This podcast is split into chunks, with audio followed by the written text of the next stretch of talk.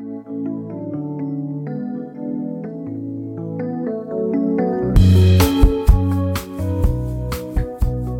und herzlich willkommen bei einer neuen Folge des Laufenden Decken Podcasts, dem österreichischen Laufpodcast, den ihr euch jede Woche zu Gemüte führen könnt und natürlich auch sollt. Ihr könnt uns natürlich auf diversesten Plattformen äh, folgen, liken, dann erzählt es am besten euren Freunden, Bekannten, der Mama, egal. Alle uns auch hören und bestenfalls auch äh, abonnieren.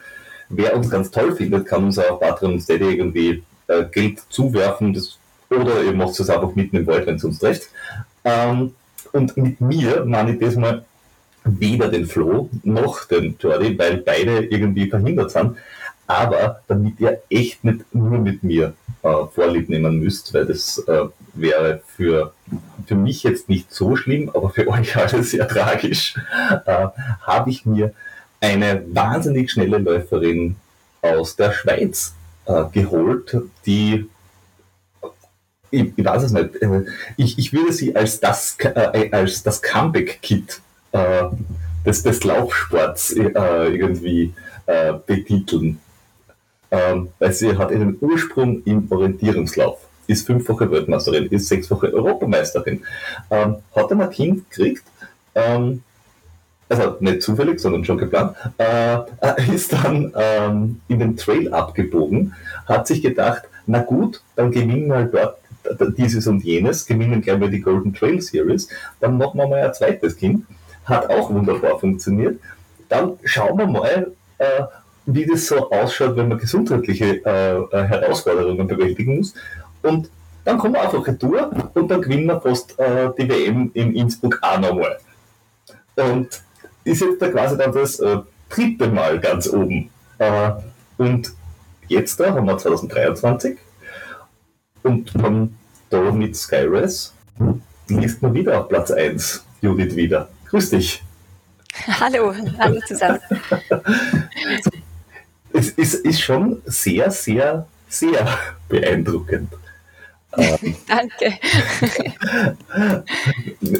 Du, du, du, du vereinst ja äh, quasi alle, alle Fähigkeiten des Laufsports abseits der Bahn in dir? Weil ich glaube, das ist das Einzige, was du nie auf, auf, auf Weltniveau betrieben hast, oder? Na, so kann man das nicht sagen. Nein, eigentlich ist es ja wirklich Orientierungslauf, was ich gemacht habe und eben auch ähm, den Berglauf beziehungsweise Trailrunning.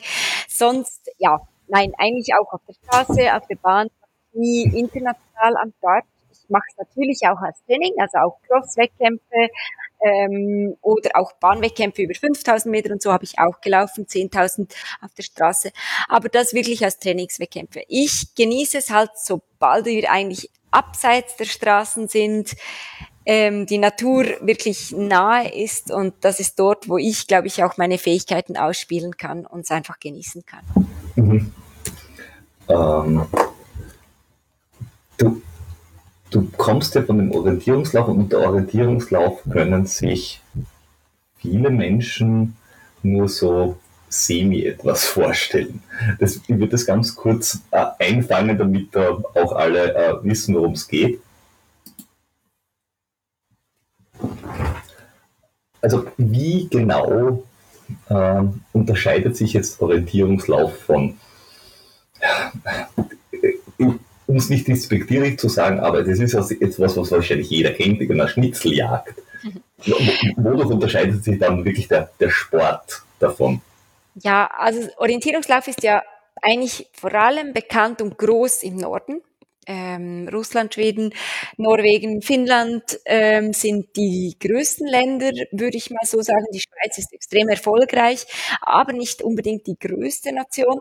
Und dann leider muss man sagen, in Deutschland und Österreich ist es nicht so bekannt, obwohl eigentlich doch einige gute Athleten ähm, mittlerweile auch unterwegs sind und auch schon Medaillen gewonnen haben bei Weltmeisterschaften. Auch dieses Jahr wieder ein Top-Athlet dabei aus Deutschland zum Beispiel. Ja, ich ähm, glaube auch äh, ein österreichischer, ganz, ganz junger Athlet, äh, genau, ich glaube, der Bonek heißt der, glaube ich, ja, äh, genau, der, der, der, jetzt da gewonnen hat. Aber das, jetzt kriegst genau. du in genau. Österreich alles überhaupt nicht mit. Das interessiert dich ja. Es interessiert die Mama und vielleicht den Nachbarn, aber dann ist schon, dann ist aber schon. Ja, das ist wirklich echt, echt schade, muss man sagen, weil ähm, Orientierungslauf mittlerweile sehr gut ge ähm, gebroadcastet wird auch vom TV. Also es ist wirklich sehr, sehr, sehr spannend zum Zuschauen.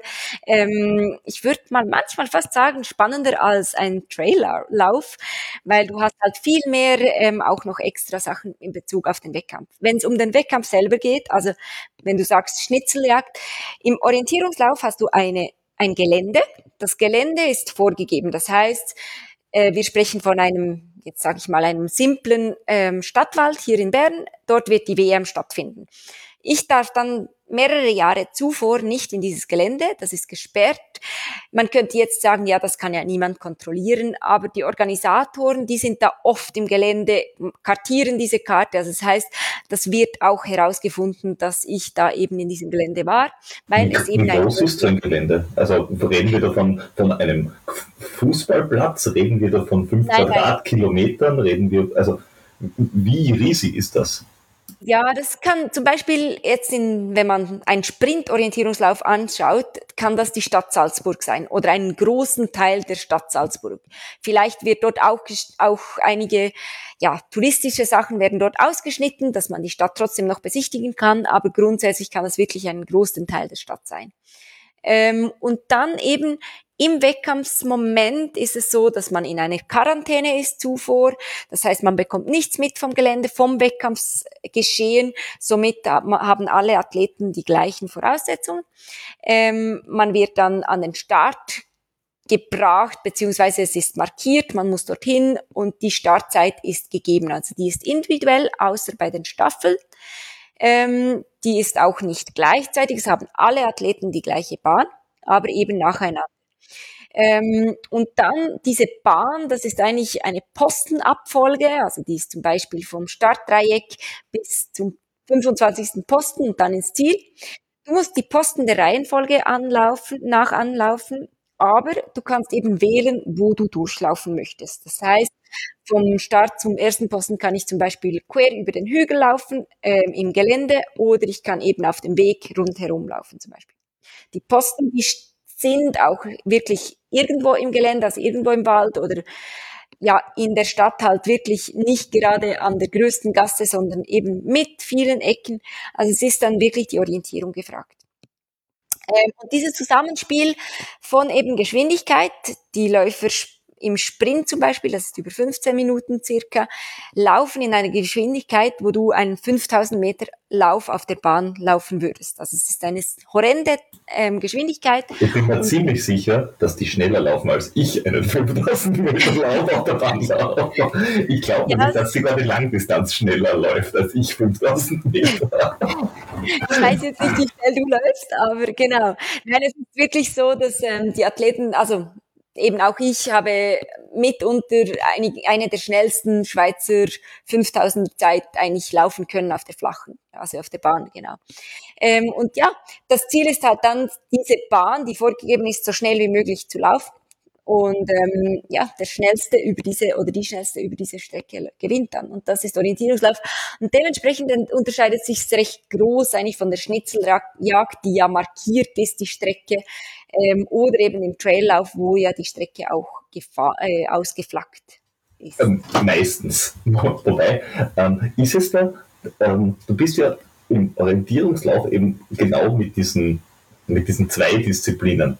Äh, merke dir das Gelände oder lerne das, die Karte auswendig und sei halt auch noch furchtbar schnell beim Ablaufen ähm, in den Trail eingebogen und du bist auch am Berg sehr gut. Äh, das heißt, theoretisch hättest du ja auch sagen können, na, ich gehe zum Berglauf und nicht auf den Trail.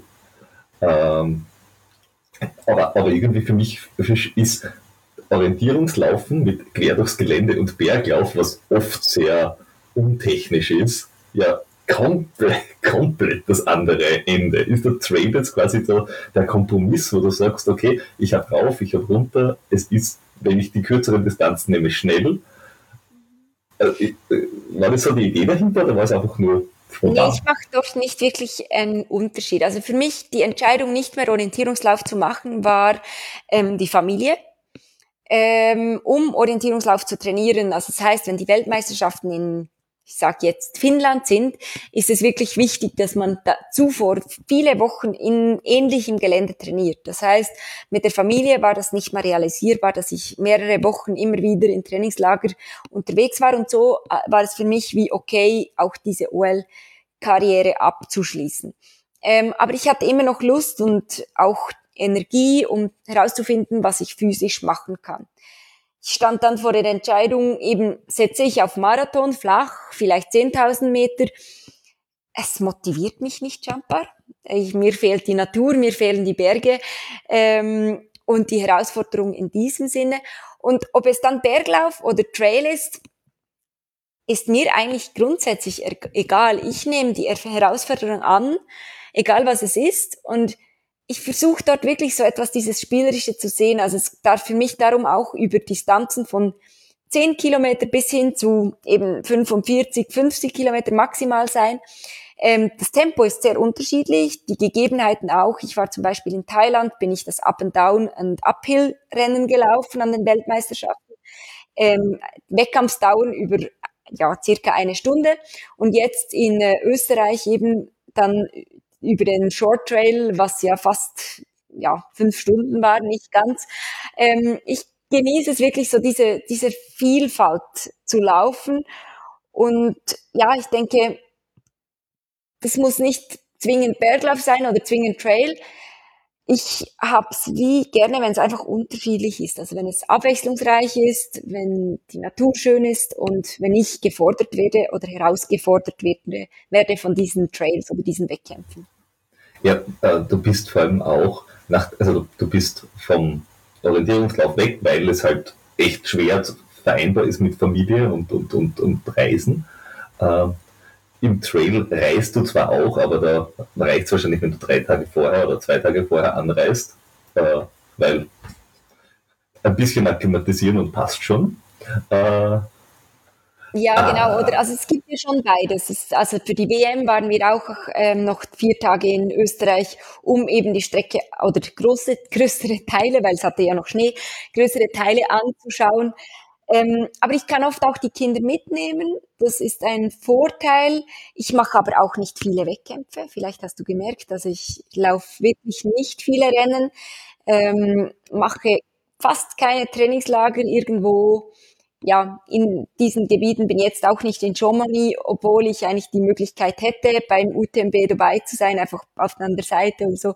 Ähm, das ist wie einfacher. Und im Orientierungslauf gab es diese Möglichkeit nicht zu Hause von der Tür aus hier in Bern meine Trainings abzuspulen, sondern ich musste wirklich auch irgendwo hinreisen, um eben in den Wäldern, in den Städten zu trainieren, die relevant waren. Ja. ja das ist ja beim Orientierungslauf jetzt, glaube ich, so aufgebaut, viele Trainings, also man trainiert schon, also du, du da kommen wir vielleicht noch hin, aber du bist ja äh, ausgebildete Physiotherapeutin und machst Personal Coaching und hast äh, gemeinsam mit deinem Mann und, und äh, äh ich glaube dann noch zwei oder drei Trainern gemeinsam äh, Endurance, also eine, eine, eine, eine Firma. Ähm, aber ähm, äh, abseits von diesem, ja, wie soll ich sagen, Kraft- und Grundlagentraining, das man halt macht, wenn man irgendeinen Ausdauersport macht, bist du ja im Orientierungslauf immer wieder auf, ich weiß nicht, wie man das nennt, aber so Gemeinschaftstraining. Irgendjemand richtet ein Training aus und da muss man irgendwo hinfahren und dann kann man mit mehreren anderen Athleten gemeinsam Dinge tun und beim Traillaufen, ja, ziehst du dir halt Schuhe an. Fertig. Ja, genau. Das ist so. Also der die Orientierungslauf ist extrem komplex zu trainieren und eben schon nur ein Training zu organisieren, das braucht wirklich viel Zeit und viel Aufwand. Ich hatte das Glück, dass das Trainer in der Nähe machen konnten oder eben auch in den Trainingslagern. Aber aus diesem Grund sind e-, eben die Trainingslager sehr wichtig. Und hier jetzt im Moment zu Hause, ich habe zwar keine großen Berge, aber ich kann eigentlich wirklich fast alle Trainings ja von zu Hause aus machen. Und das ist für mich ein ganz, ganz großer Vorteil für eben, oder was eben auch für den Trail beziehungsweise den Berglauf spricht. es, es spannend ist, weil du vorher gesagt hast, du hast eine sehr schnelle 5000 Meter Zeit, also du bist quasi, also eine wahnsinnig hohe Grundschnelligkeit. Äh, aber Hatte sehr, ich, ja. Ich habe schon lange keinen mehr gemacht. aber, aber jetzt im, im äh, äh, in den Wettkämpfen, die du machst, sind sehr viele brutal technische Läufe drinnen, wo man sagt, ja, ist okay, wenn du 5000 Meter schnell bist, aber was hilft denn das jetzt einfach von Vertical K oder bei einem Dolomites Run oder also bei, bei solchen Dingen, weil ich glaube, da fehlt, da fehlt sehr senal, hast du glaube ich 9, 2019 bist du da Zweiter geworden, das ist ein bisschen aside mit, mit, es ist halt laufbar und schnell im Vergleich. Aber ein Dolomites Run ist jetzt dann nichts, wo man sagt, da hilft dann die schnellste 5000 Meter Zeit. Nein und ja. Ähm, ich bin da nicht ganz ähm, der gleichen Meinung.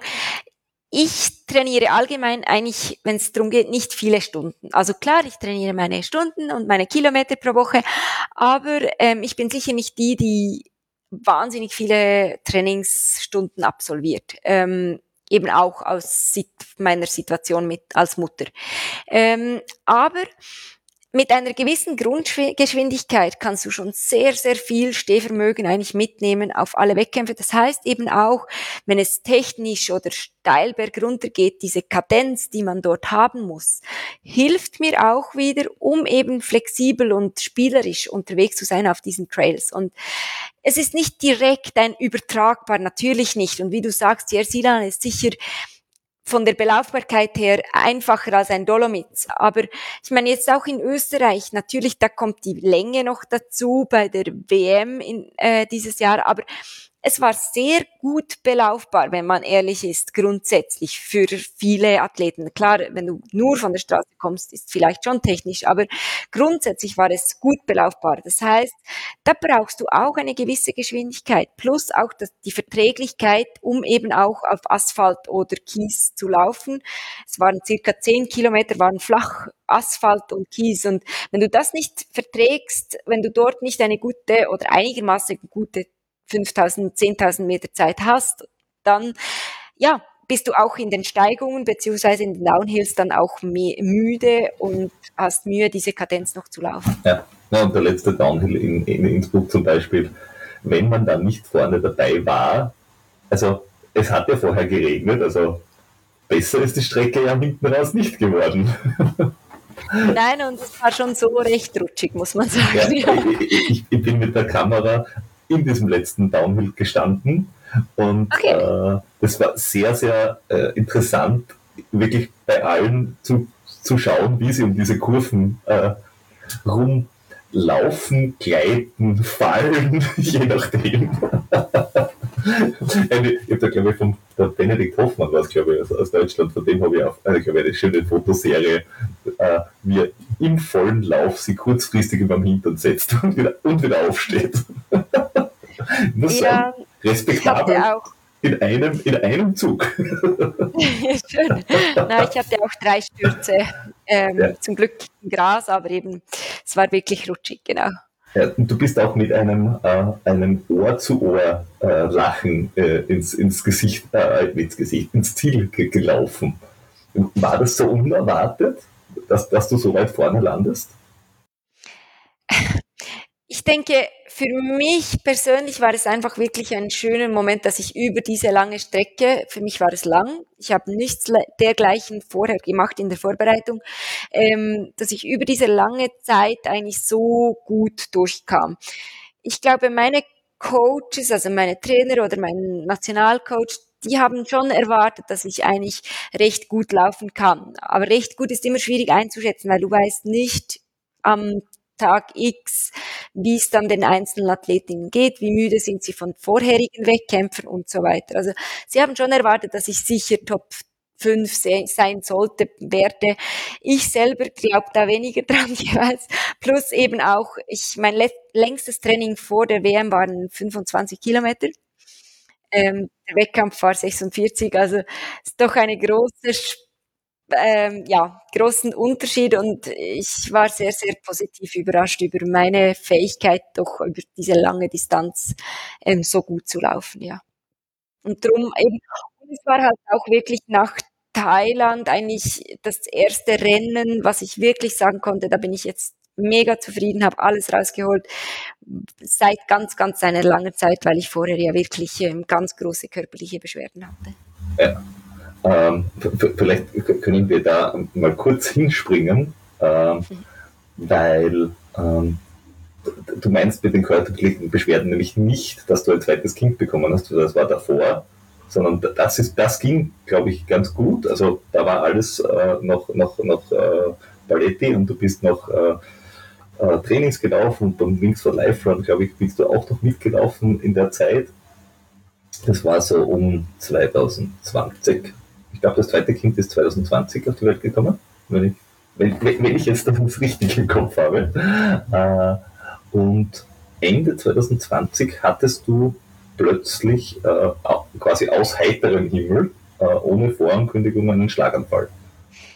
Ähm, genau, also es ist so, dass dieser Schlaganfall wirklich aus in dem Sinne heiterem Himmel kam, aber er war Fakt wirklich auch schon 2019. Ähm, ich war dort schwanger mit meinem zweiten Kind. Ähm, ich war, es war am 26. Dezember 2019, ähm, war im dritten Monat schwanger mit der zweiten Tochter und ja, hatte plötzlich starke, starke Kopfschmerzen. Ja, am 26. Dezember, da möchtest du nicht zwingend in den Notfall, ist nicht wirklich das Datum, was praktisch ist, um im Notfall anzukommen und ja, dran zu kommen.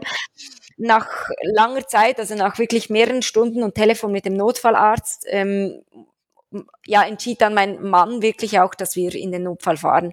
Ähm, und ja, ich wurde dann wirklich angeschaut. Ich hatte Kopfschmerzen, ganz, ganz starkes. Ich kenne starkes Kopfschmerzen, habe ja auch schon Migräne, Anfälle viele gehabt zuvor, hatte das Gefühl, ja, das ist vielleicht das und eben auch noch schwanger, das kann ja auch etwas andere Symptome hervorrufen.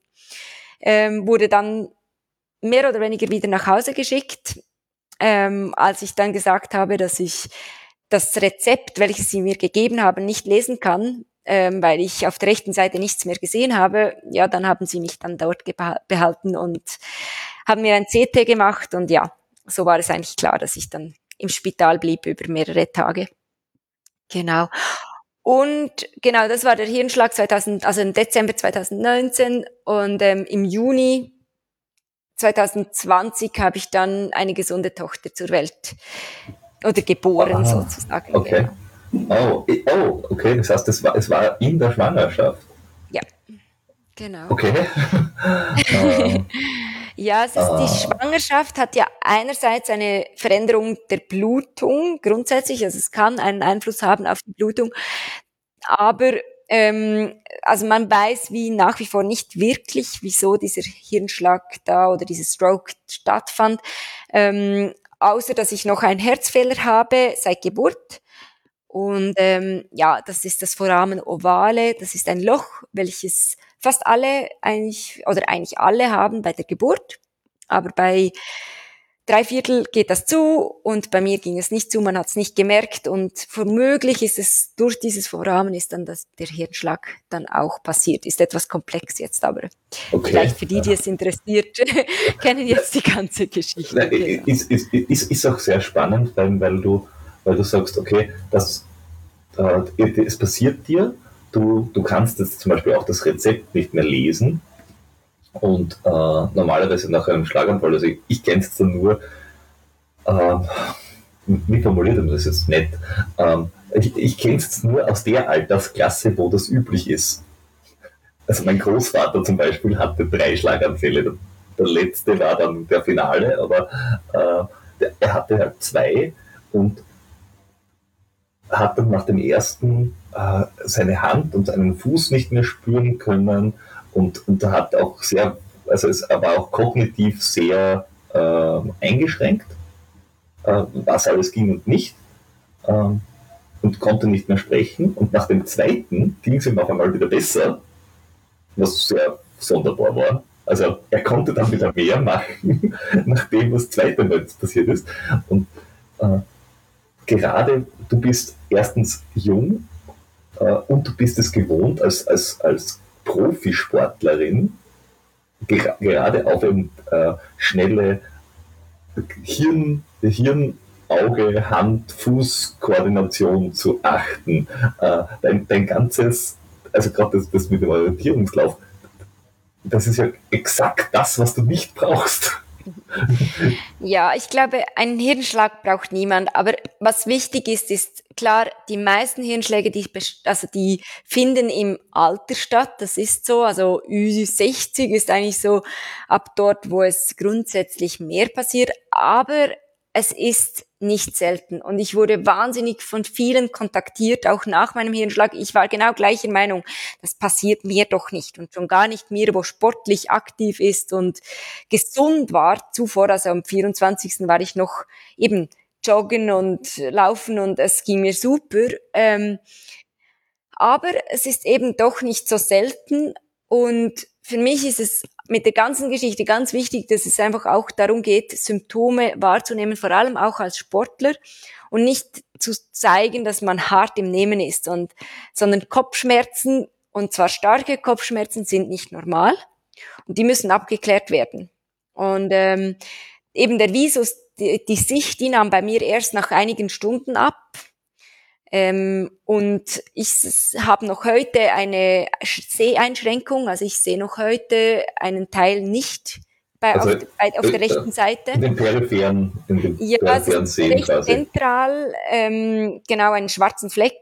Zum Glück habe ich die Möglichkeit, dass das, das linke Auge beziehungsweise das linke Sehzentrum das auch wieder übernimmt.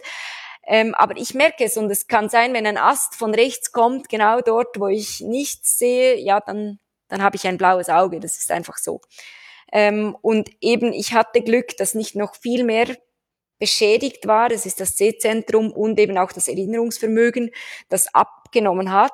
Ähm, Gesichtserkennung und so ist schlechter. Das ist einfach, wie es ist. Von außen sieht man das nicht, aber das ist da. Aber ich hatte Glück und ich hatte sehr, sehr viel Glück. Und ich glaube, darum ist, gilt es wirklich eben, diese Symptome wahrzunehmen, aber auch nicht Angst zu haben. Also das heißt, ja, es passiert selten, es ist nicht etwas, was einfach normal ist und dementsprechend ähm, bin ich dankbar, habe ich Glück und kann wieder, kann wirklich auch mit viel Dankbarkeit jetzt laufen, viel mehr vielleicht auch als andere und vielleicht geht, klappt auch das Laufen deshalb so gut, weil ich einfach wirklich so glücklich bin, dass es so gut funktioniert, obwohl ich eine solche Geschichte habe. Ja, ich bin, ich bin, ich bin äh wahnsinnig überrascht gewesen, weil dass man, dass man sagt, okay, ich hatte irgendwie äh, körperlich ein, ein Problem, äh, wenn ich, also ich, ich breche mir den, den Fuß, ich habe mal vier Bänder abgerissen, ich habe, keine Ahnung,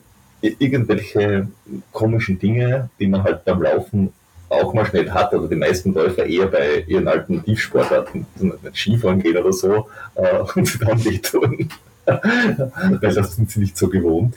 Äh, aber wenn man, wenn man etwas hat, das eben quasi den, den Kern dessen, was man tut, nämlich Laufen, Abstandsmessung, Orientierung, er Erinnerungsvermögen, das man vielleicht im Orientierungslauf bräuchte, äh, also dass man das merke, wenn das weg ist, äh, das, das stelle ich mir total sch schlimm vor. Also wie, wie, wie, wie geht man auf diese auch auf den Umstand ein. Also man, man merkt, okay, das ist jetzt passiert, es ist jetzt gerade blöd.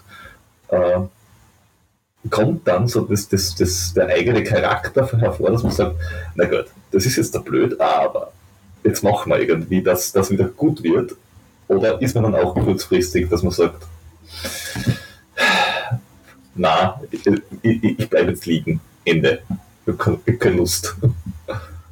Na, also ich glaube, grundsätzlich bin ich ein Stehaufmännchen. Das hast du vielleicht auch in der Einleitung schon etwas gesagt, dass ich immer wieder zurückgekommen bin, beziehungsweise auch eben diese Passion leben kann. Ähm, ich denke, mein Glück oder ich bin, ja, ich bin nicht nur Sportlerin. Das heißt, mein Glück ist wirklich, dass ich die Familie habe, welche mich trägt. Ähm, ich war schwanger mit der zweiten Tochter. Das heißt, es war wirklich ja, ich hatte etwas anderes daran zu denken in dieser Zeit. Klar, es war noch Covid, also es war wirklich streng. Wir konnten die Großeltern nicht einspannen zum Hüten. Ich war zur Zeit, also zu Beginn konnte ich drei Minuten am Computer sitzen, in den Bildschirm schauen und ich musste einen Tag lang liegen. Ähm, auch mit meiner Tochter rausgehen, das waren zum Teil zu viele Reize. Aber da mein Mann auch sehr flexibel arbeiten konnte, ähm, haben wir das so wirklich auch diese Entschleunigung mit Covid genutzt. Und es hat das mit diesem Lockdown, welchen wir in der Schweiz hatten, das hat mir geholfen. Ähm, und zu dieser Zeit war Leistungssport sehr weit weg. Aber der Leistungssportgedanke war auch immer wieder weiter weg nach den Geburten der Kinder. Das heißt, ich habe nie gesagt, und jetzt bekomme ich ein, ein Kind und danach mache ich wieder genau das und das, diese Wettkämpfe, sondern ich bekomme ein Kind und ich möchte mit bestem Willen und Gewissen, wenn es mit der Familie vereinbar ist, zu vereinbaren ist, wieder aktiv sein im Sport, meine Leistungsgrenzen suchen und dann schauen wir, ob es geht mit Wettkämpfen. Und diese Einstellung, womöglich hatte ich auch nach dem Hirnschlag. Ähm, und ja, ich glaube, darum hatte ich nicht den Stress, ähm, direkt nach, dieser, nach diesem Hirnschlag wieder am Start zu stehen. Ich war dann erst eigentlich Ende beziehungsweise Anfangs 2021 wieder am Start eines größeren Wettkampfs ähm, am Olla de Nuria äh, an der Golden Trail World Series das war eigentlich mehr als ein Jahr nach dem Hirnschlag, ähm, wo ich ja wieder an einem internationalen Start stand. Genau. Und Zweite wurdest. Also du bist nicht mehr am Start gestanden, wohlgemerkt, sondern du bist auch wieder am Treppchen gestanden. Also so gesehen. äh, ja. gar, gar nicht mal so schlecht, würde man jetzt so sagen. Äh, aber was, was unterscheidet jetzt, wenn man jetzt der Unit wieder hernimmt 2013? Also du bist äh, 88 geboren. Das heißt, äh, das ist jetzt, äh, das heißt, du bist jetzt äh, so über den Daumen äh, 35. Äh, Danke. Ganz, ganz, ja. schnell, ganz schnell gerechnet. Äh, das heißt, äh, wenn ich jetzt Judith Wiedel mit 25, also 2013 hernehme, 2018 und 2023, wie, wie hat sich bei dir dieses, dieses warum mache ich das, was ist meine Top-Priorität, also wie hat sich das verändert? Oder wie hast du da in diesen zehn Jahren verändert? Ja, ich glaube, also das hat sich einiges verändert, wobei ich immer eigentlich neben dem Sport auch noch was anderes gemacht habe. Also das heißt, ich 2013 oder was auch immer, ähm, oder mit 25, ich war ähm, im Orientierungslauf, ich habe meine ersten WM-Medaillen gewonnen, und war aber nebenbei auch als Physiotherapeutin aktiv. Ähm, circa 40 bis 50 Prozent. Das konnte ich so super vereinen mit, ähm, mit meinem äh, Leistungssport. Und klar, der Hauptfokus damals war Orientierungslauf. Also es war wirklich die Arbeit beziehungsweise das Training waren eigentlich wirklich ähm, also das, das Training war primär und die Arbeit sekundär und, und wirklich mehr als Ausgleich gedacht. Ähm, aber ich war schon damals eigentlich immer bedacht, ähm, auch in den Bergen unterwegs zu sein, so oft ich konnte, habe viel auch andere Sachen gemacht, ähm, neben eben dem Sport, was mir sehr wichtig ist. Ähm, dann natürlich auch also die Beschwerden beziehungsweise körperlichen Sachen haben sich etwas verlagert. Damals hatte ich oft auch wieder mit Fußgelenk oder Achillessehne, Läuferknie und so Beschwerden, weil einfach der Körper oft überreizt wurde beziehungsweise überlastet und ähm, noch nicht für, bereit für diese Belastungen. Ähm, sind aber nie eigentlich längerfristige Sachen gewesen. Also das heißt, ich musste damit äh, umgehen können, was mir immer geholfen hat, auch eben etwas nebenbei zu haben. Aber ähm, ich konnte mehrheitlich eigentlich durchtrainieren. Dann ja eben also mit 30 hatte ich meine erste Tochter. Ähm, der Fokus hat schon sehr fest geändert. Also das heißt, klar, wenn ich am Start stehe von einem Wettkampf, dann möchte ich das bestmögliche Ich bringen oder machen oder tun. Äh, das heißt, das, was eigentlich meine Geschichte ist hinter mir, die habe ich, die kann, ja, es kann sein, dass ich eine Woche nicht trainieren konnte oder wenig trainieren konnte, weil mein Kind krank war. Aber das ist wie, das ist Geschichte und jetzt stehe ich am Start und versuche eigentlich das zu machen, was heute möglich ist. Und das, das ist geblieben, weil das ist etwas, wenn ich am Start stehe, möchte ich eigentlich grundsätzlich das Bestmögliche liefern. Ähm, aber es ist eigentlich das Vorher und Nachher, das war halt schon viel, viel mehr Fokus Familie. Das heißt, ich bin mit dem Kind angereist oder habe vielleicht eine halbe Stunde vorher noch ähm, die Tochter gestillt oder was auch immer ähm, und bin dann im Ziel nicht groß noch, ähm, ja, nach Medienarbeiten bin ich sofort wieder mit der Familie unterwegs, ähm, dann vielleicht auf dem Spielplatz und nicht ähm, irgendwo im Bett liegend zum Erholen oder so. Heute ist es aber so, dass das eigentlich gleich bleibt oder gleich geblieben ist. Ich denke aber die Dankbarkeit, dass ich einen Körper habe, der mir die Möglichkeit gibt, ähm, Trainings oder Wettkämpfe oder Natur zu erleben. Diese Dankbarkeit ist größer heute. Ähm, es ist keine Selbstverständlichkeit, dass ein Körper sowas mitmacht, geschweige denn über diese Distanzen und über diese Zeit, weil jetzt bin ich doch schon eben 15 Jahre beziehungsweise noch länger aktiv als Leistungssportlerin. Ähm, und dass das immer noch möglich ist mit dieser Passion, das ist nicht selbstverständlich. Ähm, und darum ist eben auch gerade die Geschichte eben mit dem Hirnschlag oder eben ich hatte noch einen Beckenbruch vor einem Jahr eine Schambeinastfraktur. Ähm, das ist wie so, das nehme ich viel gelassener, würde ich mal sagen, als früher. Ähm, ich suche mir andere Aktivitäten. Ich suche mir mehr Zeit oder mehr Aktivitäten mit der Familie, welche möglich sind. Und bin so viel, viel weniger gestresst, beziehungsweise ähm, fix mit dieser Idee, genau dieser Wettkampf muss es sein und der muss so und so funktionieren. Mhm ist, ist, ist man mit, ja, ich sage mal mit 20, 25 im Kopf noch viel mehr quasi auf, naja, na, im Kopf ab, abhängig davon, ob ein Wettkampf gut läuft oder von dem Sport selbst. Und mit was nicht, 35 kommst du nachher drauf, ja, Wettkampf ist, ist, ist schon auch geil und gewinnen will ich auch. Und wenn man so äh, den einen oder anderen hört, wenn die Judith wieder am Start steht, dann ist schon Messer zwischen die Zähne und abgepost. Äh, aber rundherum ist es, es gibt da halt auch noch ein Leben rundherum, dass man da ein bisschen ja, entspannter wird.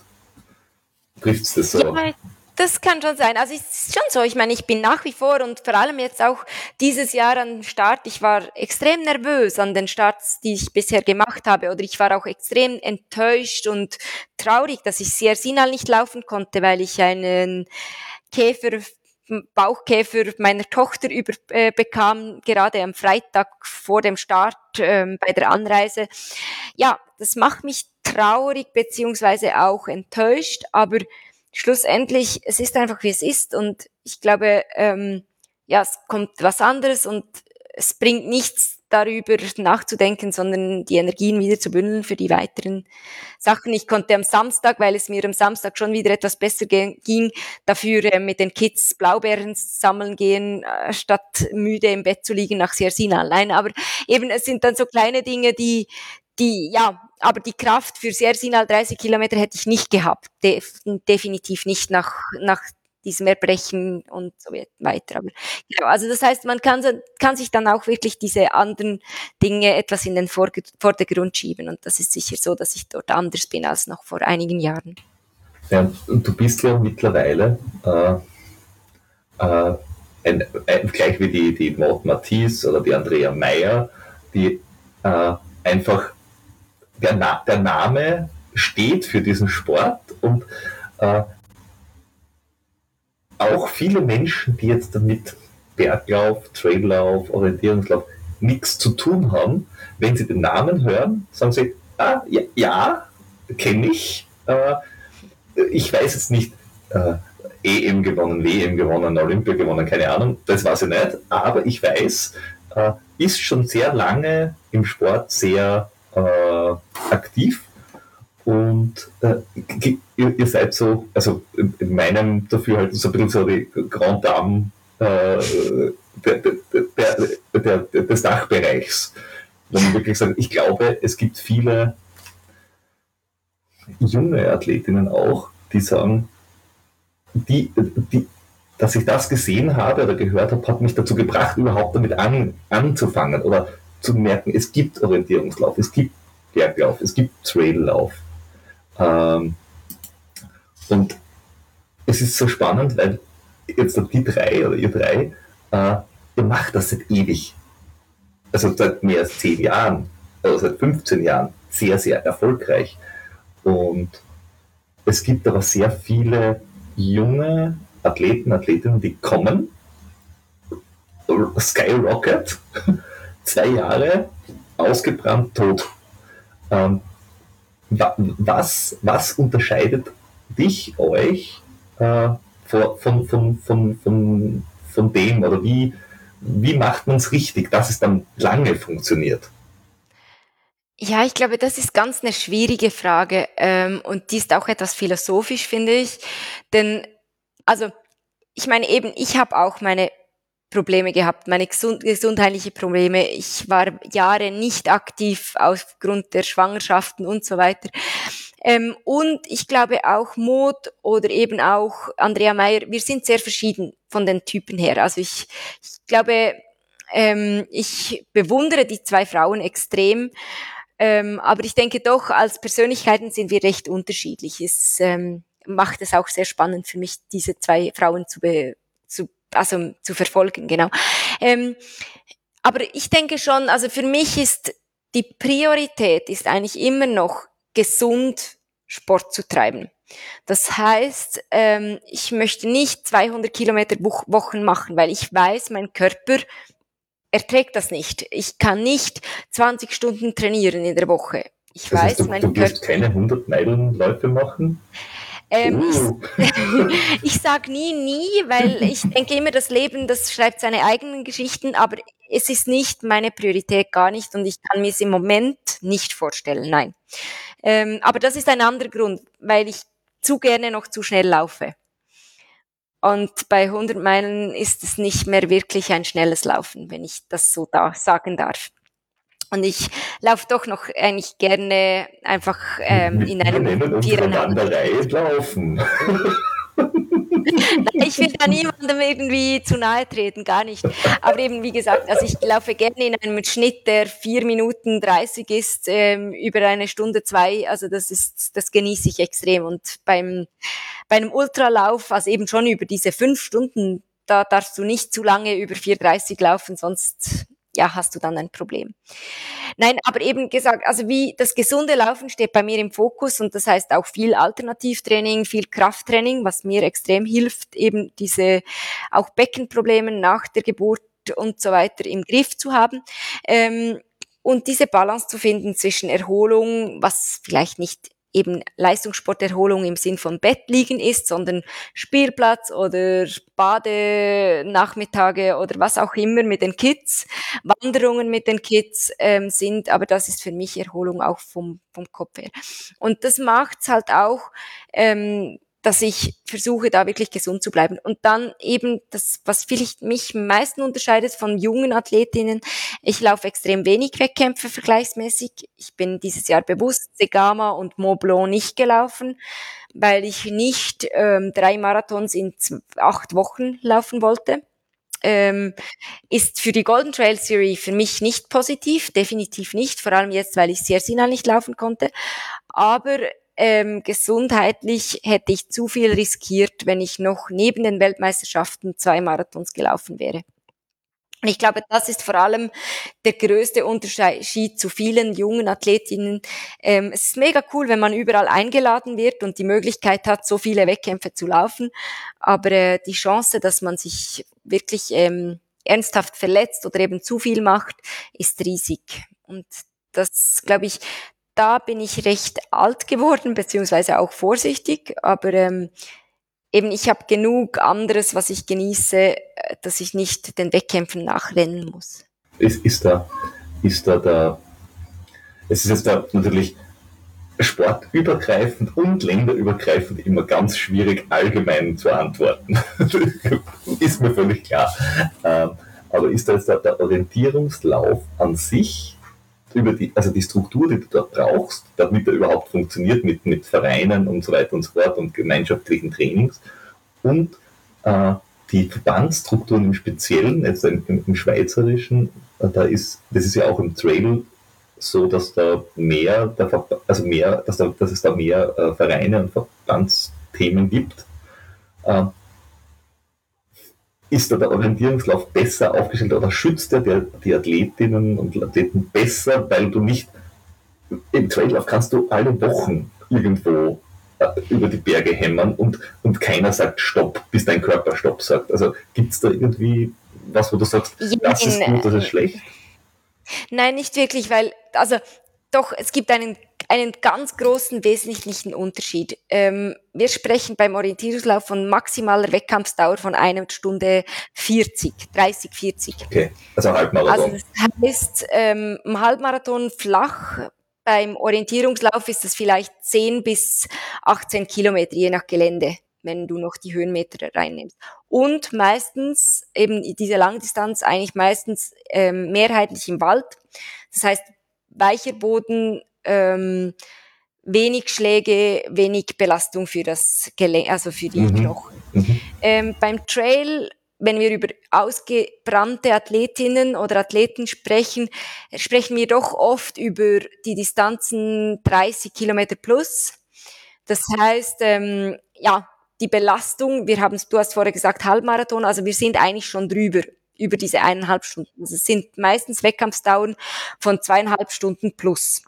Und das ist ein Riesenunterschied. Im Orientierungslauf läufst du vielleicht sechs Langdistanzen im Jahr. Das ist ja eineinhalb Stunden. Ne? Der Rest sind alles Wettkämpfe zwischen 15 bis 40 Minuten.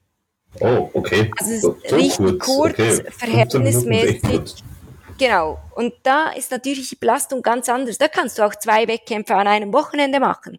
Das heißt, Orientierungslauf ist wirklich so, also auch im Weltcup, es gibt viele Wettkämpfe und man muss auch Wettkämpfe machen, um eben das Ganze zu trainieren. Wie gesagt, es ist schwierig, die Trainings wirklich auch zu organisieren und so. Und da sind die Wettkämpfe auch Trainingswettkämpfe. Ähm, und darum, da habe ich viel mehr Wettkämpfe gemacht massiv mehr. Aber die Belastung ist anders und weniger. Wenn wir dann über Trail oder Bergläufe sprechen, die zwei Stunden, drei Stunden, vier Stunden Wettkampfzeit haben, da sind wir natürlich energetisch auf einem ganz anderen Level.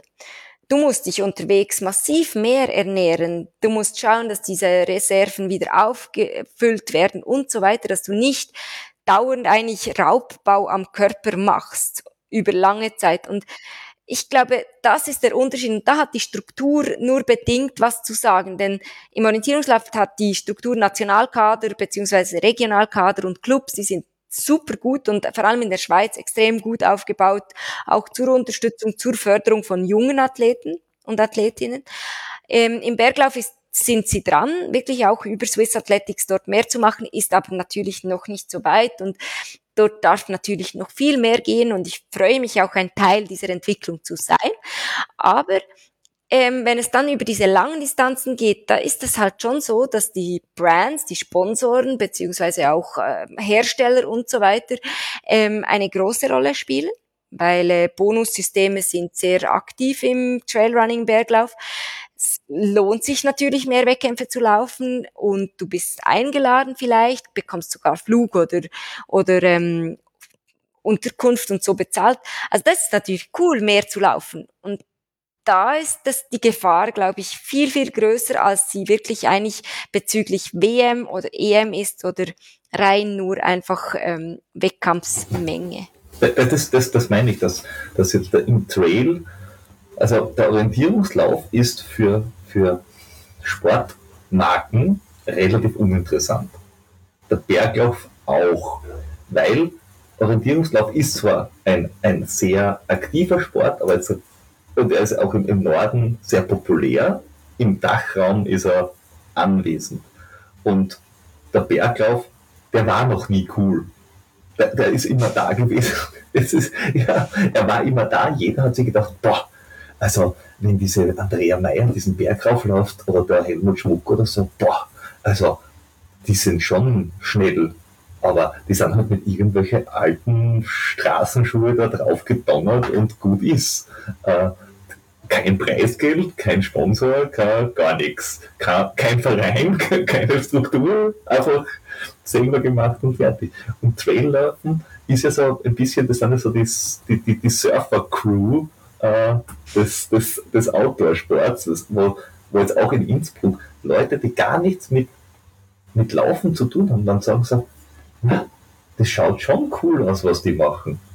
Also jetzt gar nicht so, der Sport ist so toll, sondern es, es, es schaut halt cool aus, was da passiert. Und ich möchte auch mal so cool über Berge laufen. Und da sind natürlich die ganzen ja, Sportmarken auch drauf und sagen, okay, neuer Sport, funktioniert wunderbar. Surfen hat funktioniert, Snowboarden hat funktioniert, dann funktioniert Trailrunning genau gleich. Und die Vereine und Verbände sind hier so, also beim einen Dafürhalten, so hinten nach noch, um auch die, die Jungen, also die, die Jugend, weil die Brands stürzen sich ja auf die 16, 17, 18-Jährigen, im Zweifelsfall, äh, zu schützen und zu sagen, Kinder, gute Idee, ja, bitte, lauft viel, lauft gerne, macht das alles, aber nur weil ihr 14 Marathons im Jahr zwei Jahre lang laufen könnt, ist das noch immer keine schlaue Idee. Und natürlich wird der Sponsor sagen, ja, mach. Mhm. ich glaub, also für mich gibt ja, wobei, also es ist ähm, ein spannendes Thema, weil ähm, ich bin, wir sind dort gerade recht aktiv dran. Mhm. Ähm, ich kann es kurz erklären, aber zuerst noch kurz zu Berglauf oder Trail. Ich teile das nicht mehr gerne in zwei Teile, weil es gibt jetzt auch diese eben Berglauf und Trail WM. Also für mich ist das ein Ding. Wir sind alle in den Bergen unterwegs. Ähm, klar, ein Vertical sieht vielleicht nicht so schnell und dynamisch aus wie wir, wenn wir Berge runterlaufen, aber es gehört auch dazu. Wir laufen auch ein Vertical während einem Berglauf, äh, Trail Marathon. Das heißt, ähm, und auch Trail Wettkämpfe hat es schon immer gegeben. Ähm, das ist nichts Neues. Ähm, Siechsinal gibt es seit 50 Jahren.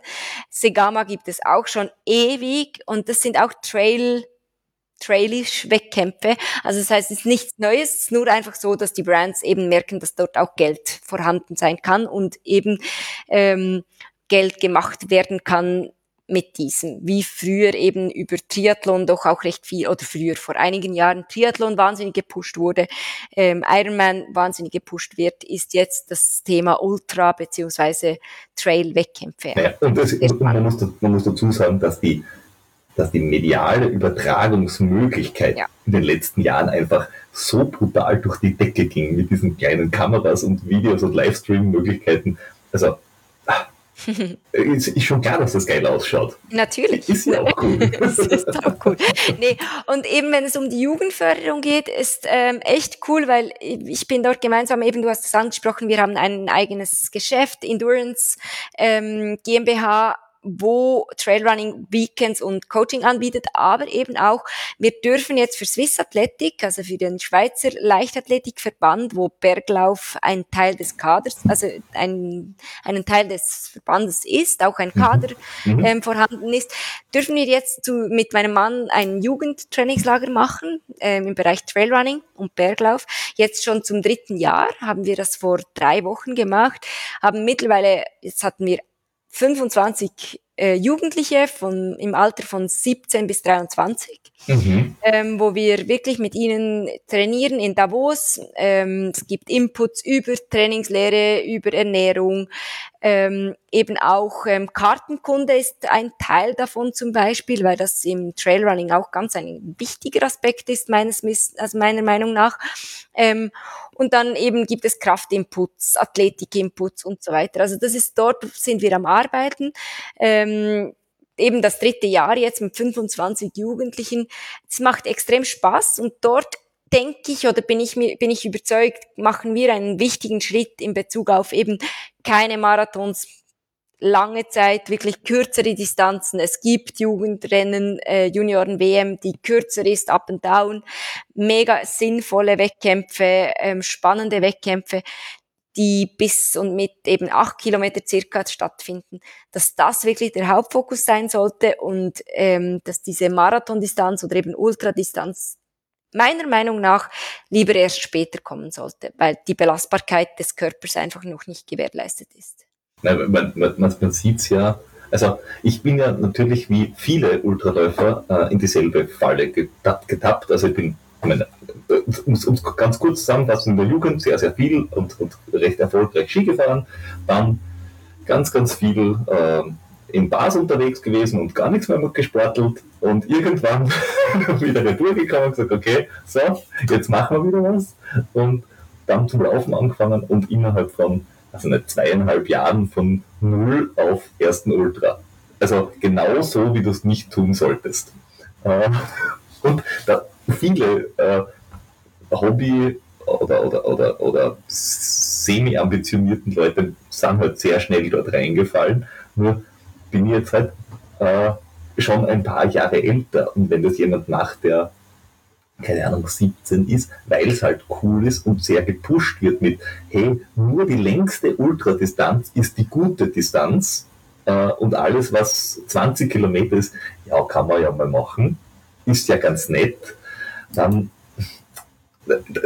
ich glaube, vor dem muss man vor allem die, die, die jungen Athleten oder Athleten schützen, dass man sagt, Leute, ja, es gibt einen 100 Meiler und ja, es gibt einen 200 Meiler und glaubt mir, immer wenn ihr denkt, ihr habt den höchsten Level of Madness gesehen, kommt wieder einer um die Ecke und sagt, nein, nein, nein, nein, nein, da gibt's noch was ganz anderes.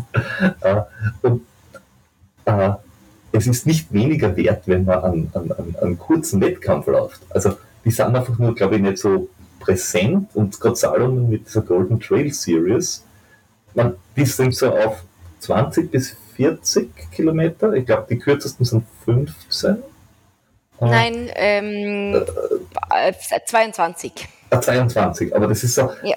das ist schon in die richtige Richtung gegangen mit coole Rennen, äh, super kompetitiv, äh, nicht zu lang und du musst nicht jedes Rennen machen. Blöd ist natürlich, wenn du sagst, die europäischen Rennen sind innerhalb von äh, im Frühjahr jetzt von acht Wochen sind drei Läufe. Das ist halt halb gut.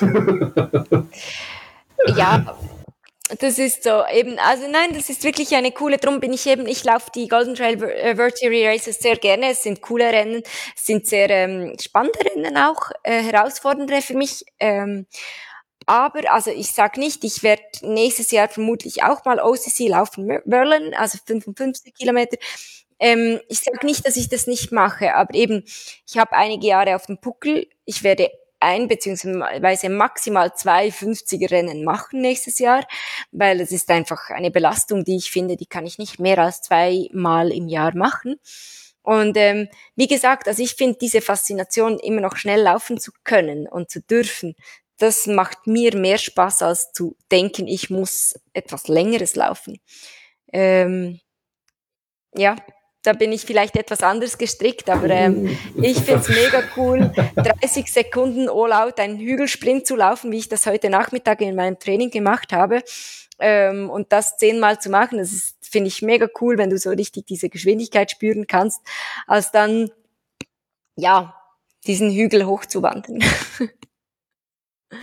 Ja, schnell laufen finde ich auch cool. Aber ganz ehrlich, ich habe Hügelsprints in meinem Trainingsplan und ich habe sie noch nie cool gefunden. Die sind einfach immer nur sauer anstrengend. Ja? Das ist überhaupt nicht lustig. Ah, na, heute Nachmittags war es nicht so lustig, es war zu heiß bei uns. Ja, also mit 34, ich muss, ich muss 35 also, Grad.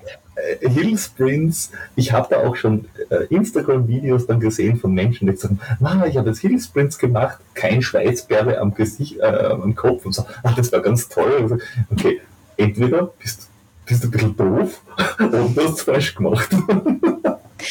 Na, also mein Kopf ähm, war noch einige Stunden danach rot, von dem her. dann, dann war es wohl richtig gemacht. genau. äh, Gerade der OCC ist so eine, eine Geschichte, wo ich, wenn du auf die Startliste schaust, halt auch wirklich sehr viele äh, junge Leute siehst. Wo, wo du eben sagst, so, hu, ob, ob denn das eine wirklich so wahnsinnig gute Idee ist, bin ich mir nicht sicher, weil dass jetzt ich äh, bei einem, bei einem 100 Kilometer Lauf, Mitlauf, ja, und ich, und da weiß ich auch, dass es nicht mehr, wie soll ich sagen, es ist schon noch ein bisschen Racing, aber es ist nicht mehr der Grad an, an, an, an Competition, den du hast bei, weiß nicht, ich bin jetzt den, den Glockner 35er gelaufen, wo du halt einen oder zwei starke Uphills hast und dann hast du einen langen Downhill, wo du wirklich die ganze Zeit, du musst die ganze Zeit all out gehen, sonst kommst irgendwo an. Dann kannst, dann kannst du es wandern. Und dieses, diese Geschwindigkeit kriegst du natürlich bei 100 Kilometer darf nie zustande, weil du weißt, wenn ich den ersten Uphill so laufe, dann komme ich beim dritten gar nicht an. dann dann war es das zu meiner Halbzeit. Äh, aber, aber ich glaube, diese, diese, diese Geschichte zu finden für jeden Läufer, wo er gut ist und wo er schlecht ist, weil es gibt ja Menschen, die äh, ein Tempo haben und das dafür ewig laufen können. Das, das ist, glaube ich, was, wo, wo, wo Vereine und, und, und Verbände und, und Trainer auch wahnsinnig unterstützen können. Das ist so, aber trotzdem eben, ich glaube, ich könnte das auch ein Tempo ewig laufen. Das ist nicht mein Problem. Ähm, eben, ich konnte an der WM, ich hätte dort, ich war klar, ich war müde und ich habe All-Out gemacht, diesen letzten Downhill, aber ich hätte dieses Tempo auch noch womöglich noch zwei Stunden weiterziehen können oder nicht genau dieses Tempo, aber einfach grundsätzlich. Ähm, aber es geht dann auch darum, eben, was ist sinnvoll für jeden Einzelnen? Und für mich nochmals 20 Kilometer anzuhängen, ist nicht sinnvoll für meinen Körper ähm, und nicht nachhaltig. Und das herauszufinden, glaube ich, ist das Wichtigste.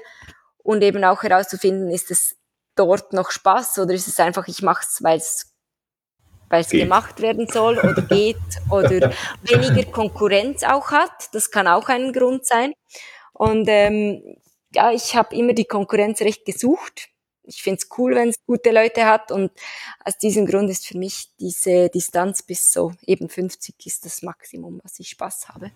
Ja, also äh, äh, ich, kann, ich, kann ich mir gut vorstellen, ähm, wie findest du es dann, dass es momentan so, dass jetzt wirklich die, die, die, die Wettkämpfe auf den Boden schießen und jetzt auch mehrere Serien versuchen, so ein bisschen um, um, um Aufmerksamkeit zu rittern, ähm, dass man sagt, wenn ich die Konkurrenz suche, äh, wo, wo, wo gehe ich hin? Weil es gibt, natürlich, es gibt natürlich Leute, die sagen, ah, ich möchte nur den B laufen, deswegen, weiß ich nicht, fahre ich im Jänner nach Neuseeland, weil da starten nicht so viele gute. Ähm, aber wenn du es umgekehrt machst und sagst, ich will jetzt da äh, gute Leute haben, ich möchte die, gegen die Besten laufen, wie, wie lässt sich das damit vereinbaren, dass es vor allem so viele Läufe gibt und vor allem so viele cool? Das ist extrem schwierig und ich denke, ähm, für mich ist darum auch ganz, ganz wichtig, dass ich die WM für mich als wichtig erachte. Also das heißt, die WM ist für mich fix im Plan und ich finde, das ist wichtig, egal welche Disziplin.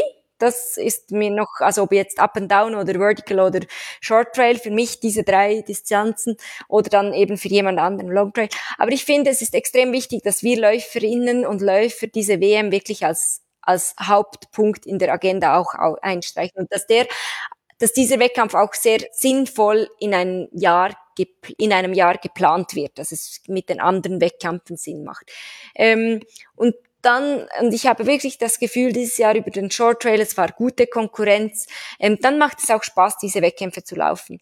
EM ist etwas anderes. Ich werde nächstes Jahr auch schwierig haben, diese EM zu laufen. Es gibt nur einen längeren Wettkampf, das heißt, das sind ja immer etwa dann 50, 60 Kilometer. Eben, ich habe gesagt, ich möchte maximal zwei solche Rennen laufen.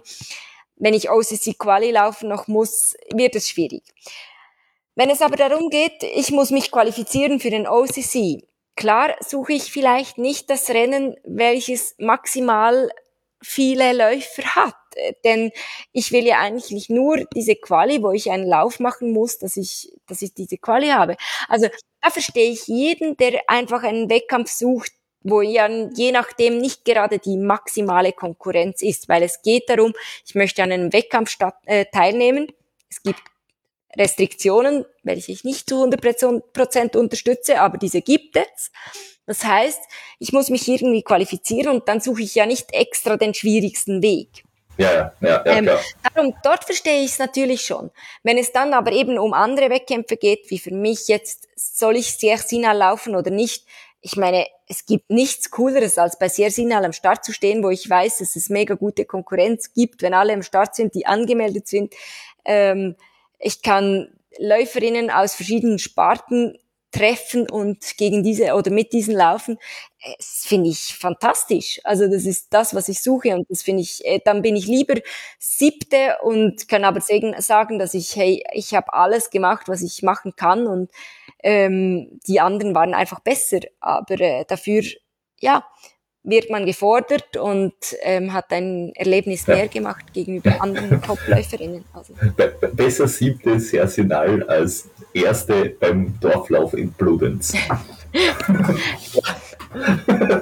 ich weiß nicht, ob es den gibt, aber wenn ja, ich kenne den nicht, warum nicht? genau. äh, aber das, das ist auch noch so eine Geschichte, der Grund, warum du läufst. Also du, du, du, du läufst offen, offensichtlich, weil es dir einerseits Spaß macht und du gerne gegen gute Konkurrenz läufst. Aber was, was ist so der innere Antrieb, wieso du läufst? Ja, ich laufe nicht für die Wettkämpfe, das ist ganz klar. Also die Wettkämpfe sind sehr spannend und eben dort kann ich diese Herausforderung annehmen von außen um mich eben herauszufordern und zu testen. Aber nein, es ist wirklich diese Faszination für den Trail, für die, diese physische Herausforderung und eben auch zu sehen, was eigentlich mein Körper beziehungsweise meine Psyche überhaupt ähm, fähig sind zu machen. Ähm, wir sind ja bekanntlich wir Menschen können ja viel mehr als eigentlich gedacht bzw. erwartet. Und ich glaube, diese Herausforderung anzunehmen und dort zu schauen, was möglich ist, das finde ich das Spannende. Ähm, und dann eben, also so dieser Sport bzw. das Laufen ist halt schon ein wahnsinnig guter Ausgleich zum Alltag mit Familie, mit Beruf, mit ähm, ja ähm, diversen Problemen beziehungsweise auch Herausforderungen zu Hause. Ähm, und das gibt mir schon wahnsinnig viel Kraft auch wieder gegenseitig. Also darum sind so diese inneren Motivationen. Und dann eben auch noch das Dritte vielleicht. Ähm, ich fasziniere gerne oder ich gebe meine Faszination gerne weiter. Ähm, diese Faszination fürs Laufen, für die Bewegung im Alltag, im das gesunde Laufen ähm, und drum eben auch die Coachings und die Weekends, die wir organisieren, dort oder eben mit den Jugendlichen, welchen wir, welchen wir das Jugendcamp machen, ähm, dort kann ich wirklich weitergeben, was ich dafür brenne und das ist schon das, was mich eigentlich, dieses Feuer, was bei mir drin ist und was, warum ich eigentlich laufe. Aber das, das, das, das, das trifft es dann auch sehr gut, dass, dass man sagt, du bist auch ein, ein, ein Vorbild für quasi eine ganze Generation, die jetzt danach kommt, wo man sagt, ähm, du, du willst das Feuer, das du hast fürs Laufen, dann auch wirklich dann weitergeben und sagen, Leute, äh, äh, das ist jetzt nicht nur zwei Wochen lustig oder cool, sondern das ist was, was, was halt dann wirklich dir im Alltag hilft, das dir im Kopf hilft, im Endeffekt einen Ausgleich zu haben und so weiter. Und also die Andrea Meyer hat das bei uns in unserem Gespräch gesagt, die gesagt hat, ja, und es sind halt schon geile Hormone, wenn man läuft. es ist schon cool. ja, ich glaube eben, also es ist nicht immer nur cool, das muss man auch wieder sagen. Also eben gerade wenn es um Leistungssport geht und Wettkämpfe, ich manchmal, ich frage mich wirklich, wieso, dass ich das mache, jetzt da noch einen Wettkampf zu gehen, wo ich sau nervös bin. Ähm, ja, gerade die WM, ich war wirklich extrem nervös vor dem Start. Das sind nicht so coole Gefühle, muss ich ehrlich sagen. Ja, aber danach.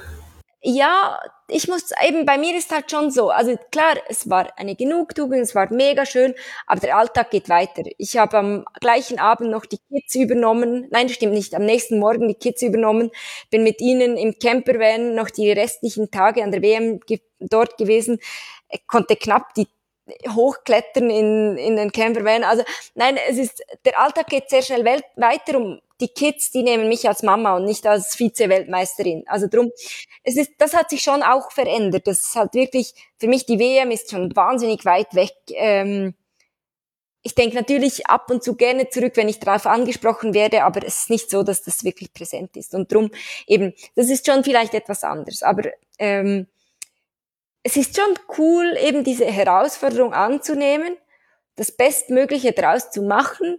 Und wenn es dann aufgeht, das ist natürlich schon, schon sehr toll. Also es macht schon ja. extrem Spaß. Das ist schon so, definitiv. Ja.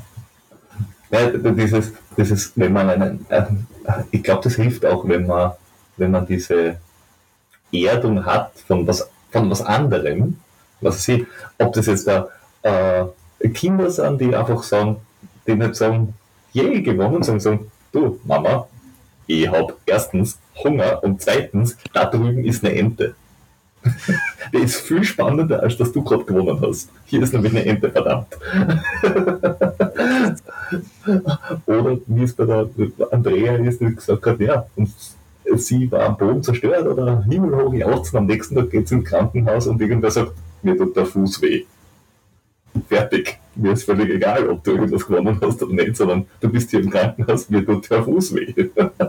Dass dieses, ich habe ein Leben außerhalb dieser Bubble des, des, des Laufens, des Leistungssports, dass das halt schon auch die, die, die Relationen wieder gerade rückt und wenn, wenn jemand 100% in diesem Kokon drinnen ist, dass, dass man dann halt auch dann ja ganz schnell verrückt wird oder, oder einfach abgleitet und glaubt, das ganze Leben ist so. Also da hilft es wahrscheinlich sehr, wenn man auch ein anderes Leben hat. Ja, definitiv, ja.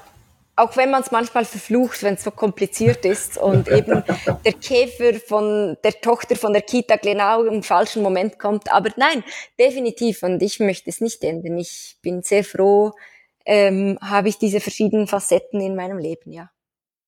Äh, eine, eine abschließende Geschichte habe ich noch. Die, die, die wurmt mich schon seit Jahren. Und vielleicht gibt es da eine, eine schöne Antwort drauf. Die Barclay-Marathons sind ja ein Langdistanzrennen ohne Wegmarkierung, nur mit einer Mastermap, die ich mir abmale, ohne GPS, nur mit einem Kompass. Also es ist ein Orientierungslauf. So grob. Von einem Sadisten ausgerichtet. Warum gewinnen da nicht eigentlich regelmäßig Orientierungsläufer? Ist es zu lange, zu uninteressant oder wa warum? Ja, also es sind ja Rennen, wo immer wieder die gleiche Runde gelaufen wird, wenn ich das richtig. Ja, also es ist jedes Jahr eine andere. Genau, aber die wird ja mehrmals. Fünfmal. Also im, einmal im Uhrzeigersinn, dann gegen den Uhrzeigersinn, dann wieder im, dann dagegen und beim letzten, und beim letzten wird es dann abgewechselt. Aber es ist fünfmal derselbe Loop, äh, aber halt. Das ist langweilig. Wieso soll ich fünfmal die gleiche Runde laufen, wenn ich sonst von Innsbruck nach ins Stubaital laufen kann ähm, und so viel verschiedene Sachen sehen kann? Ähm, das gleiche, ein Orientierungsläufer, ähm, der will jedes Mal was Neues sehen und das tut er auch, weil die Wettkämpfe immer an einem anderen Ort sind und immer anders durchgeführt werden. Ähm, ist für mich nicht das Gleiche. Und dann kommt natürlich noch die Länge dazu. Ähm, wo's und also die Bekanntheit ist halt beim Orientier also bei den Orientierungsläufern ist zum Beispiel Siersinal oder Dolomites ist wahnsinnig bekannt, weil es halt einfach wirklich coole Rennen sind für Orient also die für Orientierungsläufer sehr passend sind, aber ähm, technisch ähm, beim Dolomites ist halt schon sehr, sehr technisch, passt den Orientierungsläufen sehr gut. Und aber eben, weil sie wirklich auch schnell sind, über 30 Kilometer können sie noch gut schnell laufen. Länger wird es dann recht streng für sie oder für für uns. Nein, aber und äh, das ist wirklich so diese Distanz, diese 30 Kilometer, was wirklich noch Sinn macht und länger, solange sie noch aktiv sind, eigentlich nicht so Sinn mhm. macht. Mhm. Ja, ja, klar, weil die Regeneration nach so einem langen Lauf Also wenn man nicht Coordinator Alter hast, macht man dann halt länger Pause. ja, also es gibt immer die, den einen oder die eine, die, weiß ich nicht, keine, keine äh, Ermüdungserscheinungen offenbar haben. Äh, Okay, aber es ist, es ist einfach, es, es wäre einem Orientierungsläufer oder einer Orientierungsläuferin zu langweilig. Na, also keine Ahnung, aber das ist so meine direkte Antwort. Wieso ja, soll ich bei Rund 500 gleich laufen? Ja, oder, äh, jo. ja, ja, das finde ich, find ich auch spannend. Also damit hätte ich nicht gerechnet. Eine coole Runde zu laufen. Also, ja. Mhm. Okay. Äh, ähm, wär, wäre dann eher sowas wie wie, ein, ein, wie beim Radfahren gibt es ja diese unsupported Races. Was sie, äh, Transcontinental, wo du irgendwie, glaube, nur fünf Checkpoints hast und du musst sie in der richtigen Reihenfolge machen, aber wie du dorthin kommst, ist dein Problem. Also das wäre dann eher so die, die richtige Richtung dann. ja, genau. Also es gibt ja viele Ex-Orientierungsläufer, die mhm. ähm, Adventure Races machen zum Beispiel. Ja. Ähm, da gibt es wirklich äh, einige, die das sehr, also früher war das auch noch etwas größer, die das sehr erfolgreich gemacht haben. Ähm, aber ja, nein, ich glaube wirklich, dass Orientierungsläufer haben oder Läuferinnen haben Lust, Trailrunning zu machen, Bergläufe zu machen, aber die meisten dann doch eher lieber einfach nur bis Marathon. Auch okay. Mark Lauenstein ist zum Beispiel ein bekannter Läufer, der Siersinal schon gewonnen hat, ähm, war Orientierungsläufer und Weltmeister im Orientierungslauf über die Langdistanz. Auch er war nur in Anführungszeichen über die Marathondistanz unterwegs. Ähm, das Gleiche mit François Gonod ist auch ein Franzose, der sehr aktiv war. Fredo Trochon ist auch ein Ex-OL-Läufer, der nur in dem Sinne bis Marathon unterwegs ist. Also ich glaube, die meisten, die halten sich so zu diesen Marathon-Distanzen, eben vielleicht aus den gleichen Gründen wie ich, ich weiß es nicht. Die meisten sind dann auch, eben für mich ist es auch schön, einen Wettkampf zu laufen und dann wieder, eben dann nach drei, vier Stunden bin ich wieder zu Hause und kann was anderes denken. Und nicht sieben, acht, neun Stunden unterwegs zu sein und dann kann ich eh nicht, weil ich irgendwie noch schlafen muss und übermüdet bin. Nein, aber und ich vielleicht ist es auch dieser Grund, ich habe keine Ahnung, ähm, aber ich kenne eigentlich kommt mir niemand in den Sinn, der Orientierungslauf gemacht hat auf höchstem Niveau und ultra und dann die Langdistanz, also die ganz, äh, es, es, klingt, es, es klingt auch beim zehnten Mal, wenn man es ausspricht, komisch, wenn man sagt, äh, wenn man nur Marathon macht und die Langdistanz, auf der Straße ist quasi Marathon immer so die längste Distanz und beim äh, und im Traillaufen ist es der Short Trail. Das ist auch okay. Die haben wir alle an der Klatsche. Sie. das ist, ja, ich, ich, kann mir das schon vorstellen, dass diese, diese ganz lange Geschichte, gerade wenn du aus dem Leistungssport kommst, ein bisschen sonderbar wirkt, weil auch der Jim Walmsley, der vom Track and Field eigentlich kommt, gesagt hat, er musste, ich glaube 2020 oder so, äh, wie er das, oder 19, wie er das erste Mal den UTMB probiert hat, er hat gesagt, er musste das erst lernen, wie das ist, durch die Nacht zu laufen. Mhm. Weil selbst ein Western States 100 Meiler, na gut, den hat er halt in 14, 15 Stunden erledigt gehabt. Und beim UTMB waren es halt dann 22 Stunden, 23 Stunden und da ist halt die Nacht anwesend. Also das Lustige ist ja im Vergleich zum Track and Field Athlet, also die Orientierungsläufer, die machen in der Nacht Orientierungslauf mit äh, Stirnlampen, also mit Kopflampen, die da wirklich recht hell sind. Also es ist ein Teil, es gibt keine WM-Disziplin, also keine Weltmeisterschaftsdisziplin, aber Schweizer Meisterschaften gibt es zum Beispiel oder eine der größten Staffeln in Finnland und Schweden. Dort sind die Männer laufen mehrheitlich in der Nacht. Also das ist schon etwas, was, was es gibt im Orientierungslauf. Also die Nacht, glaube ich, für viele, für mich wäre es ein Problem, aber für viele ist das nicht ein Problem. Ähm, aber eben, ich habe mehr das Gefühl, die Nacht und der Tag. Also so das nicht schlafen können über ewige Zeit eben und dann die Geschwindigkeit, die sie halt wirklich, meine, über eineinhalb Stunden bist du immer im maximalen Speedbereich. Ähm, und das hast du dann über einen UTMB darfst du das einfach nicht, weil es sonst nicht, ja, nicht ja. möglich ist. Ja, genau. da, da, da, da ähm, Kilian Jornet vom letzten Jahr also von 22 in dem Fall ja, dann seine äh, Herzfrequenzdaten im Endeffekt irgendwann offenbart und der, man, er hat jetzt Course Record, also er ist das schon flott gelaufen, aber äh, und es ist im Endeffekt ein bisschen über einen Sechserschnitt alles zusammen, was mit 10.000 Höhenmeter jetzt auch, kein, kein, kein Allerweltsding ist. aber es ist halt im Durchschnitt hat er, glaube ich, einen Puls gehabt, also ich, ich, der war selten an der Schwelle oder drüber. Ja, im Uphill manchmal, wenn's, wenn's halt, wenn die Rampe es hergibt, aber im Zweifelsfall war das halt irgendwo im aeroben Bereich unterwegs. Äh, und das ist halt beim Orientierungslauf oder, oder bei der Kurzdistanz, bist du halt, glaube ich, dauernd über der Schwelle. Genau. Ja. Und das ist halt wahrscheinlich der große Unterschied. Ja, äh, ja. Äh, du bist jetzt dann noch in der Golden Trail World Series weiterhin unterwegs. Willst du das auch wahrscheinlich jetzt noch dieses Jahr, nächstes Jahr machen? Ich habe gehört, du willst auch irgendwann einen Marathon den Mont Blanc machen und Segama vielleicht einmal.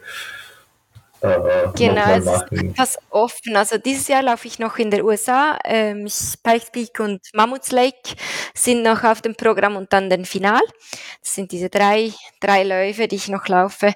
Ähm, und dann nächstes Jahr eben, wie gesagt, OCC ist so das Ziel. Ähm, muss dort auch noch die Quali holen, äh, machen. Das heißt, ähm, es wird, ist noch etwas offen, ob und was und wann ich Golden noch laufen würde, weil die EM ist ja auch noch und ja, ich muss das alles nochmals etwas zurückbuchstabieren und schauen, dass ich eben nicht zu viele Läufe laufe. Ähm, es wird viel mit Verzicht zu tun haben, aber ähm, ja. Und Siachsinal ist halt auch immer wieder spannend. Ich möchte dort wirklich nochmals diese Zeit angreifen, die ich im 19 gemacht habe. Es wäre cool, dort nochmals ja, diese Zeit zu laufen oder vielleicht sogar noch etwas schneller.